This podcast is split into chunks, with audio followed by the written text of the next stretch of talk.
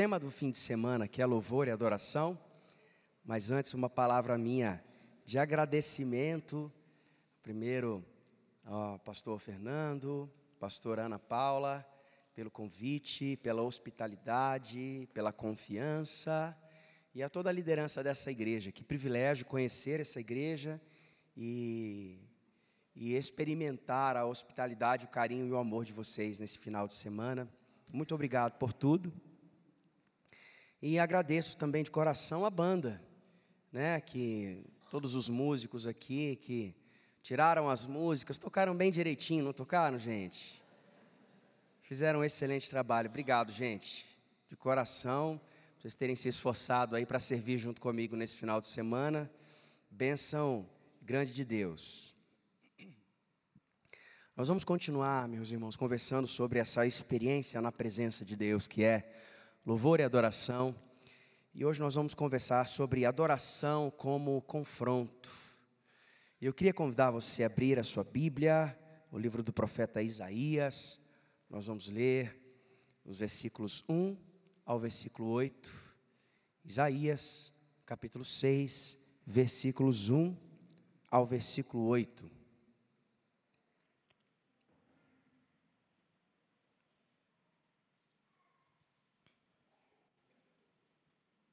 O texto também está projetado ali, para você acompanhar junto comigo essa leitura, ou você pode ler na sua Bíblia.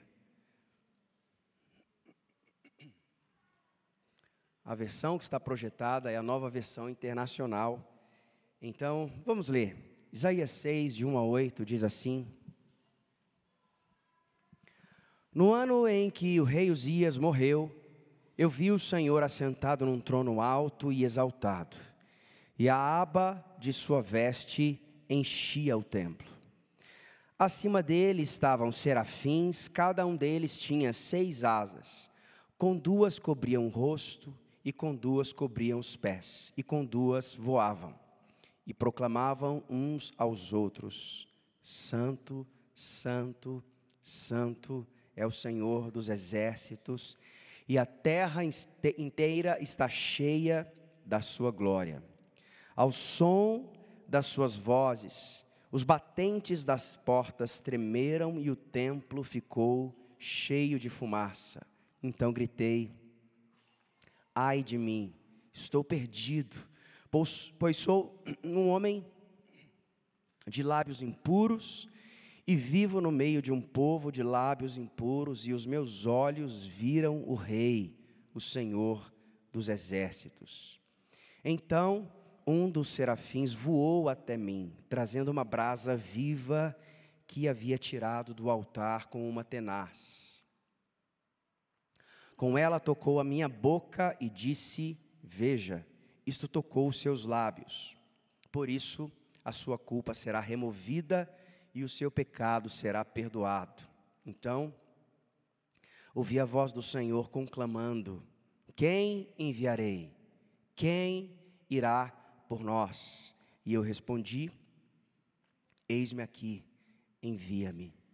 Palavra do Senhor para nós. Vamos orar outra vez? Feche os seus olhos. Obrigado pela tua palavra, Senhor. E agora, humildemente, reconhecemos nossa necessidade de sermos alimentados, desafiados, encorajados, transformados por ela. Então, Espírito, vivifica essa porção da palavra do Senhor em nossos corações e venha falar com cada um de nós, em nome de Jesus. Amém.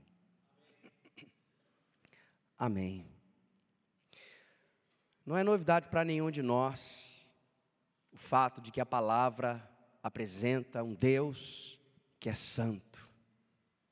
Nesse texto fica muito claro, uma janela do céu é aberta através de uma visão do profeta Isaías.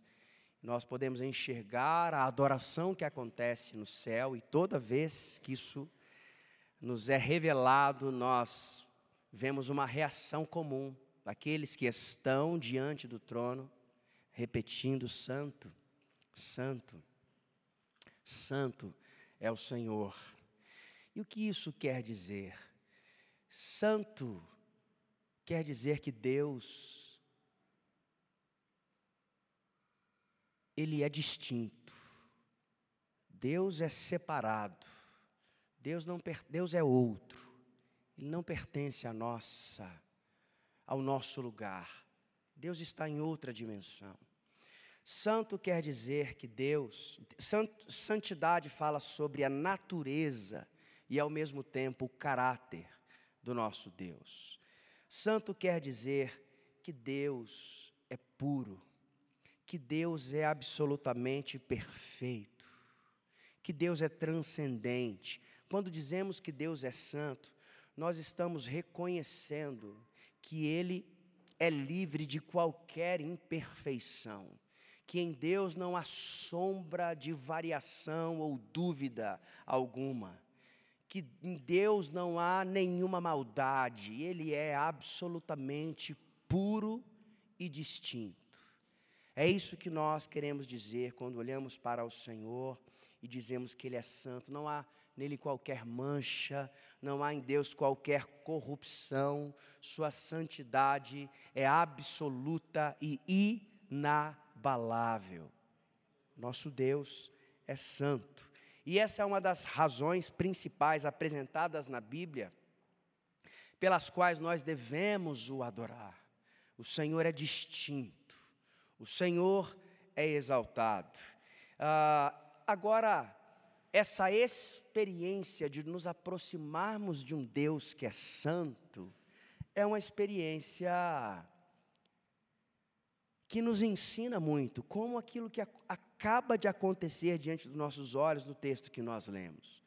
Porque ao mesmo tempo que quando nós estamos declarando quanto Deus é distinto e santo, nós também compreendemos o quanto nós somos imperfeitos e estamos distantes dessa natureza pura e absoluta em perfeição. Então, declarar que Deus é santo é ao mesmo tempo reconhecer a nossa fraqueza, reconhecer que somos falhos. É um, dizer que Deus é santo é sentir-se ao mesmo tempo inadequado para estar em Sua presença. E é essa experiência que Isaías tem na presença de Deus, esse sentimento de inadequação como que um paradoxo, que no Antigo Testamento é chamado de paradoxo do templo. A habitação de um Deus santo, esse é um dos grandes assuntos do Antigo Testamento. O Deus santo deseja viver e habitar no meio de um povo imperfeito e pecador. O Deus que é impossível ser contido ou que não pode habitar em qualquer lugar que a terra possa preparar para ele, faz do povo de Israel e da nação de Israel, especificamente no templo, no tabernáculo, uma morada para ele. Isso é um grande paradoxo. Agora, o próprio Deus então começa a nos preparar para entender essa nossa inadequação. Lá no Antigo Testamento, quando estabelece para o povo uma série de processos, uma série de caminhos, onde o sacrifício de animais, onde o sangue derramado era requerido para que o ser humano pudesse estar purificado para ter uma experiência de encontro com a presença de Deus.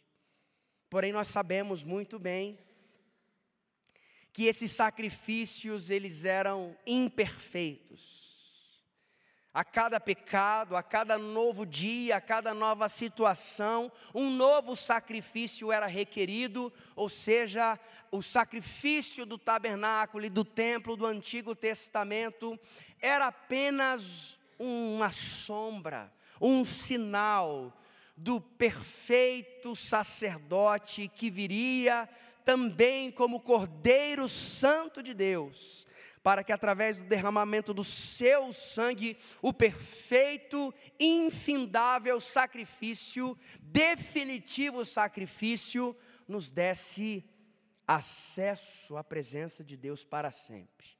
O véu foi rasgado de cima a baixo e nos foi dado o privilégio de viver esse paradoxo. Que paradoxo é?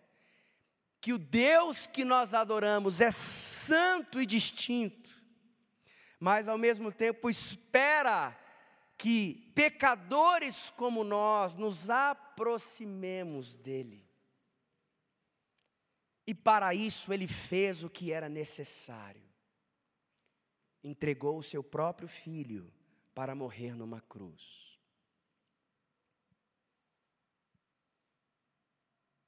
E é como o pastor Fernando estava dizendo agora há pouco. De fato, meus irmãos, não há nada que nós precisamos fazer para nos tornarmos merecedores da presença de Deus. É interessante que, quando nós lançamos a música Vem, esta é a hora da adoração, nós nós escrevemos no muro da no, num dos muros da nossa igreja um trecho dessa canção que diz: Vem, assim como está, para adorar. E eu lembro que um irmão da igreja ficou meio incomodado com essa frase e procurou a nossa equipe pastoral para questioná-la teologicamente. Disse: Pastor, como assim venha assim como está para adorar? Nós não devemos nos preparar, nós não devemos estar aptos, nós não devemos estar prontos para vir à presença de Deus para adorar. E eu, e eu disse para ele, meu irmão, o que você pode fazer que vai torná-lo digno de estar na presença de Deus? Nada. Nada. Apenas o sangue de Jesus sobre nós nos faz alvos mais do que a neve, como diz o belíssimo hino tradicional, e nos dá a possibilidade, pecadores como somos, de entrarmos na presença do Deus que é santo a santidade de Deus é imutável e inabalável. Nós, pecadores, se não fosse o sangue de Jesus sobre nós, nunca teríamos o privilégio de nos aproximarmos dele. Mas Jesus fez isso por nós. Então não há sacrifício, não há trabalho, não há preparação, não há nada que você possa fazer que vai torná-lo merecedor ou digno da presença de Deus. Então não há nada que você possa pagar por isso. Não há um preço, o preço já foi pago. Mas existe sim um sacrifício. Um sacrifício de um coração grato e quebrantado por aquilo que foi proporcionado a você em Jesus, porque para Deus custou tudo. Não é verdade? É, Sacrifícios não, mas quebrantamento sim. Fato de Jesus nos ter dado gratuitamente o acesso à presença de Deus anula a necessidade de fazermos algo, algum sacrifício, mas não a nossa compreensão do quanto devemos ser gratos, de que somos imperfeitos adorando a um Deus Santo. Nunca devemos nos esquecer disso. Eu me lembro de uma situação onde isso ficou muito claro para mim. Estava contando algumas histórias aqui durante o seminário e quero agora contar a última. É, nós, eu e a minha esposa, está aqui a Tânia, mulher mais linda que está presente nesse prédio hoje. É, nós temos duas filhas, uma de 17 e uma de 12. São cinco anos de diferença entre as duas mas não era o nosso plano que fossem cinco anos. Nós, ah, depois de dois anos da primeira filha, que era a Luísa, já começamos a tentar a próxima filho, filho, né, filha. Mas nós tivemos duas gestações que nós perdemos. Né, e quem passou por isso sabe o quão traumático é essa experiência. E numa delas eram gêmeos. E é engraçado, né, quando você é, eu não sei se alguém aqui tem gêmeos, mas quando você recebe a notícia de gêmeos, a primeira reação é um grande susto. Mas daqui a pouco você começa a gostar daquela ideia. Eu começava a olhar para trás, via minha filha no, no cadeirão dela e começava a enxergar uma lotação máxima assim no carro, sabe? E eu comecei a gostar daquilo, né? Só que nós tivemos uma, é, complicações nessas duas gestações. A dos gêmeos foi ainda mais dolorida porque ah, foi duas vezes. Então, primeiro nós perdemos o primeiro, mas o, o, o segundo continuou vivo. É, e com a tecnologia de hoje, você ouve o coração, é diferente, né? Parece que você se apega mais. Você vê, você ouve o batimento, e aí a cada semana que nós íamos no médico, o batimento do coração ficava mais fraco, mais lento. Até que o médico, que é nosso amigo, né, pessoal, é membro da nossa igreja, disse assim: Fabiano, é só um milagre agora, porque o caminho natural é que vocês percam os dois. Só que quando as pessoas dizem isso para um crente, só um milagre, a gente sabe que ainda não acabou, não é? Então eu fui orar, clamar a Deus por um milagre. E, e passei a noite orando, de manhã cedo eu fui para o meu escritório na igreja, para minha sala, já fui de madrugada. Diz que é de madrugada a fila é menor, né? Da oração. Tem menos gente orando. Brincadeira. Faz o menor sentido isso. Mas eu, eu fui na minha sala, eu estava orando, buscando a Deus. E quando a gente quer clamar por alguma coisa, a gente faz orações, eu fiz todas as orações sobre tudo que eu sei, biblicamente, né, da capacidade de Deus curar, da soberania de Deus e do quanto Ele me amava. Fiz todas as orações bíblicas que eu poderia fazer, até que todas elas acabaram. Eu estava lá exausto de tanto orar. E aí chegou aquele momento que eu compartilhei com vocês de manhã, onde Deus chega e diz assim: Ok, agora pode começar a orar de verdade. Agora pode rasgar o seu coração. E aí, e aí eu comecei a chorar e eu falei assim: Deus, é, tá doendo demais. Está doendo demais ver os meus filhos ali, ainda no ventre da minha esposa, morrendo, e eu, como pai, eu faria absolutamente qualquer coisa para mudar isso, para salvá-los, para que eles não tivessem, eu faria qualquer coisa como pai. Qualquer coisa que precisasse ser feita, eu faria. Mas eu me sinto, Deus, eu estou me sentindo ah, absolutamente incapaz, porque eu estou de mãos atadas, eu não posso fazer nada. Aí sabe o que, que Deus me disse? Deus disse para mim assim: Eu sei o que você está passando, eu entendo você, entendo a sua dor. E eu parei e pensei assim, mas como que Deus entende isso? E sabe o que Deus me disse? E assim, Deus estava curando o meu coração nesse momento. Ele disse assim: O que você acha que eu senti quando meu filho estava sendo crucificado e eu estava assistindo tudo isso do céu? O que você acha que eu senti? E Deus disse assim: Mas Fabiano, diferente de você, eu podia ter impedido aquilo. Diferente de você, eu podia ter interrompido aquilo, mas eu não fiz.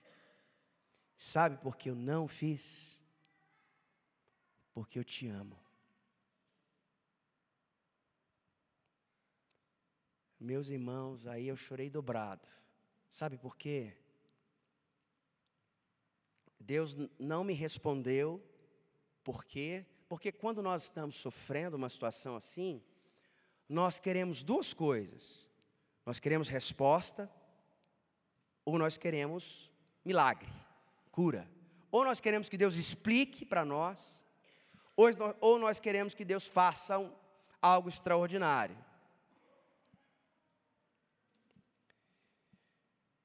Deus não me deu nem uma coisa nem outra. Bastou que ele dissesse assim: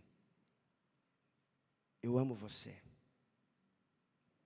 E meu coração foi curado ali. Eu saí daquela experiência de oração que eu tive pronto, preparado para lidar com a perda desse bebê e mais outro que veio depois por mais que as coisas ficaram muito difíceis para nós, eu estava certo. Do, da, do, da dimensão, tamanho do amor de Deus por mim. Tamanho do amor de Deus por mim era, é, veja, meus irmãos, a medida exata do amor de Deus está registrado em João capítulo 3, versículo 16. Deus tanto amou o mundo que deu seu filho para que todo aquele que, não, que nele crê não pereça, mas tenha a vida eterna. Deus não te ama porque Ele faz o que você quer. Deus não ama você porque Ele cura as suas enfermidades. Deus não ama você porque Ele te dá aquilo que você precisa. Ele pode fazer tudo isso. Mas a medida exata do amor de Deus por você é que Ele entregou o seu filho para morrer na cruz, e não há nada mais poderoso e forte para revelar o seu amor do que aquilo que Jesus, daquilo que o Pai já fez por nós. Não é? Isso deve quebrantar o nosso coração, como nós cantamos hoje aqui também imerecida vida, de graça eu recebi. Por sua cruz da morte me livrou e trouxe-me a vida. Eu estava condenado, mas agora, pela cruz, eu fui reconciliado, chamado pela cruz, atraído pela cruz. Eu sou quebrantado, quebrantado pelo seu amor. Então, a, a adoração, em primeiro lugar, vamos ver se vai funcionar o meu controle.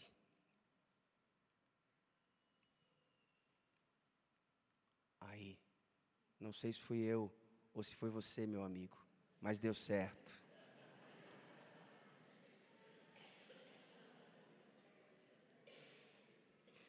A adoração, ela nos faz humildes, meus irmãos. Os verdadeiros adoradores, eles são humildes eles reconhecem que os seus pecados ferem a santidade de Deus, a quem eles desejam em tudo agradar.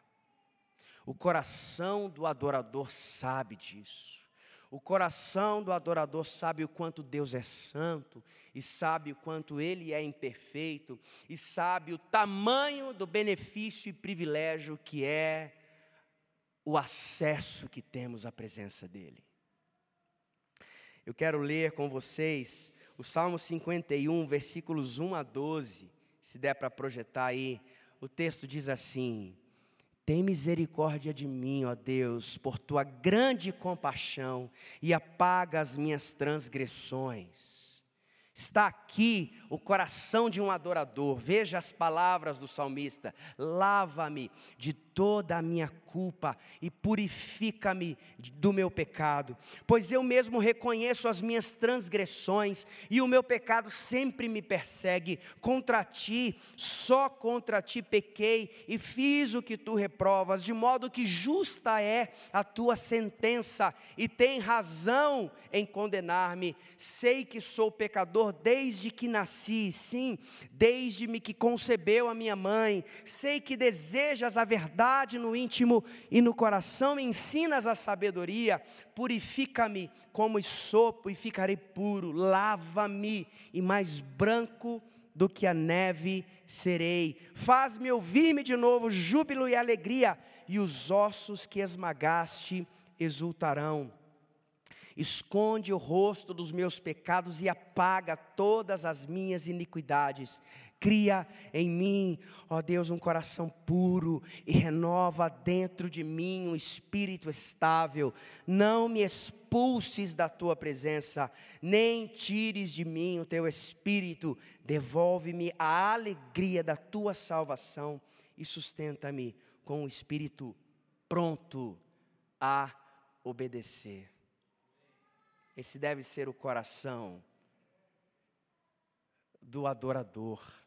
O coração do adorador é humilde, porque ele sabe quem é o seu Deus, ele sabe quem ele mesmo é, e é eternamente grato pela graça que o possibilitou ser parte desse povo que é bem-vindo à mesa, à comunhão com o seu Deus. Amém? Aleluia. Outro benefício, pode passar agora o próximo slide, ponto 2, por favor, da adoração, é que a adoração ela nos santifica. E essa experiência que Isaías está tendo diante da presença de Deus, ele está diante do trono daquele que é santo, ele o vê como um Deus santo e distinto, ele se vê como pecador, imediatamente então ele se humilha e diz: O Senhor é santo, mas eu não, eu sou pecador, ai de mim. Mas nessa experiência de encontro com o trono do Deus que é santo, Isaías experimenta uma purificação extraordinária, uma tenaz que é retirada do altar é, com fogo purificador, não é? Fogo na palavra de Deus por várias vezes terá esse significado de nos purificar. Essa tenaz vem, toca os lábios de Isaías e o purifica. E quando, quando quando eu digo que a adoração é uma experiência santificadora, eu não estou falando do perdão dos nossos pecados que nos levará para o céu. Esse perdão ele já está estabelecido, meus irmãos. Já está tudo feito.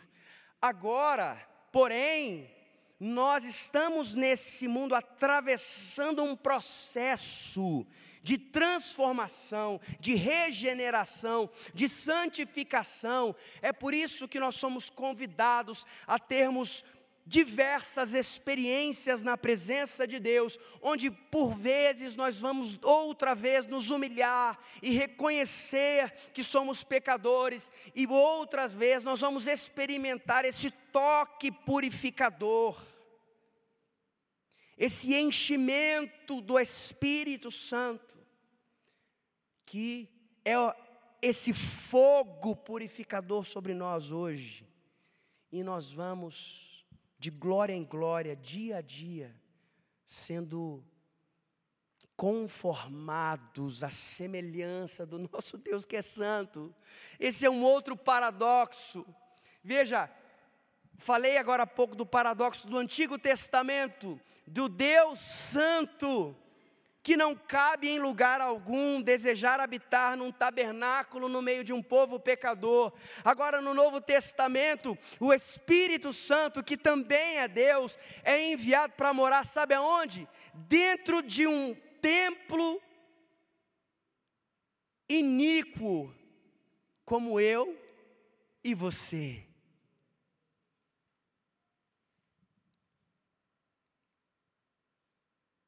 E todas as vezes que pela misericórdia nós nos aproximamos e dizemos: Espírito Santo, venha me encher.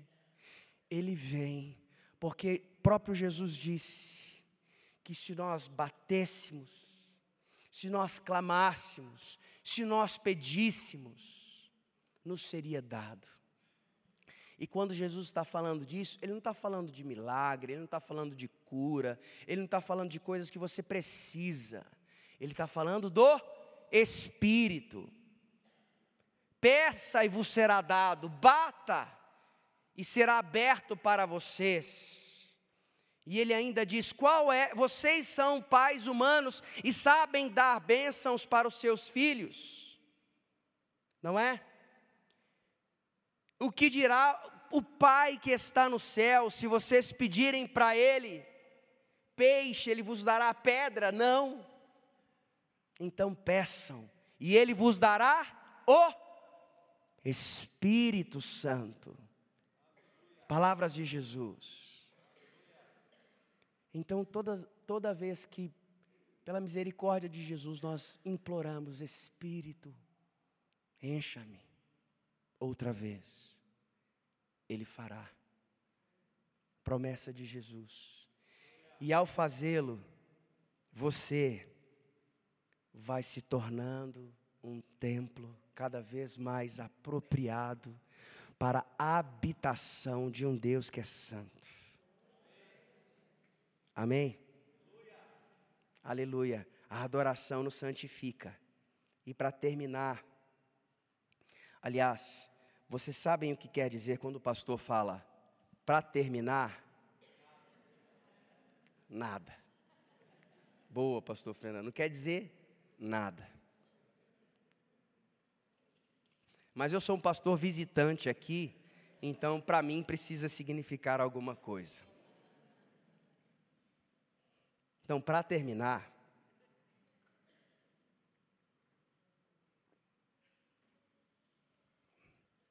Pode passar, meu amigo, para o ponto 3, por favor. A adoração nos faz obedientes. Depois de ser purificado, Isaías é comissionado nessa experiência na presença de Deus. Você percebeu isso na história que nós lemos? Portanto, nós aprendemos nessa história que existe um objetivo, um propósito de Deus para nos purificar na presença dEle, para nós nos tornarmos instrumentos úteis para a Sua glória. Então, na adoração, nós nos tornamos mais humildes. Na adoração e na presença de Deus, nós somos purificados. E ao sermos purificados, estamos sendo então preparados, nos tornando adequados para toda boa obra que o Senhor preparou para cada um de nós. Como diz em 2 Timóteo 2, 19 e 21, a palavra diz assim: Entretanto, o firme fundamento de Deus permanece inabalável e selado com esta inscrição: O Senhor conhece quem lhe pertence. E afaste-se da iniquidade todo aquele que confessa o nome do Senhor. Numa grande casa há vasos, não apenas de ouro e prata, mas também de madeira e barro, alguns para fins honrosos, outros para fins desonrosos. Se alguém se purificar dessas coisas, será vaso para a honra, santificado, útil para o Senhor e preparado para toda boa obra. Amém. A experiência de adoração também nos prepara, nos faz úteis à medida que o Senhor está nos purificando e nos fazendo, nos tornando preparados para obedecermos a Sua ordem, porque quando entramos na presença de Deus, o fim dessa experiência é de, o Senhor dizer agora vá, não é? Porque a nossa experiência de adoração, meus irmãos, não se limita ao templo, não se limita ao culto Você recebe, você vem para ser cheio, você vem para ser purificado, você vem para experimentar essa tenaz que toca você e limpa você. Mas quando você está então prestes a ser enviado, o Senhor vai dizer: agora vocês vão sair por aquelas portas. Daqui a pouco não, a gente vai fazer isso mesmo, não é? E é lá, não é? É lá que está a nossa missão. É lá que está essa, esse desafio do profeta Isaías. O Senhor diz: A quem enviarei? Quem há de ir por nós? O Senhor diz, e Isaías responde: Estou aqui, Senhor, eis-me aqui, pronto, me envia. Amém. Eu queria terminar esse momento. Cadê a banda? Vamos nos ocupar aqui outra vez, por favor. Desculpa se passou do horário do culto, geralmente aos sábados. É... Mas eu queria que nós apenas. Tem... Eu acho que uma música tão simbólica desse final de semana foi Casa do Pai, não é? E, e ela fala muito daquilo que nós acabamos de refletir aqui. O refrão dela, como diz: Eu vim me entregar a Ti me esvaziar de mim, deixar o meu pecado, Pai, e receber o seu perdão. Aquece o meu coração e enche-me de ti mais uma vez. Existem muitas pessoas que vieram aqui para o seminário de treinamento, não é? Para servir a sua equipe de louvor. E meus irmãos, eu creio muito mais do que informação muito mais do que capacitação. Deus está usando esse momento aqui para tornar você também através da purificação, da santificação, da experiência com a presença dEle, uma ferramenta, um vaso honroso, ainda mais útil, para que Ele possa usar. Você não é apenas um músico, você não é apenas um cantor, você não é apenas um dançarino, você não é apenas um técnico, você é um instrumento útil para que Deus possa usar. E para ser ainda mais útil, o Senhor está convidando você agora a pedir por mais, a pedir por mais. Então vamos terminar juntos, cantando mais uma vez essa canção. Fique de pé no seu lugar se você puder.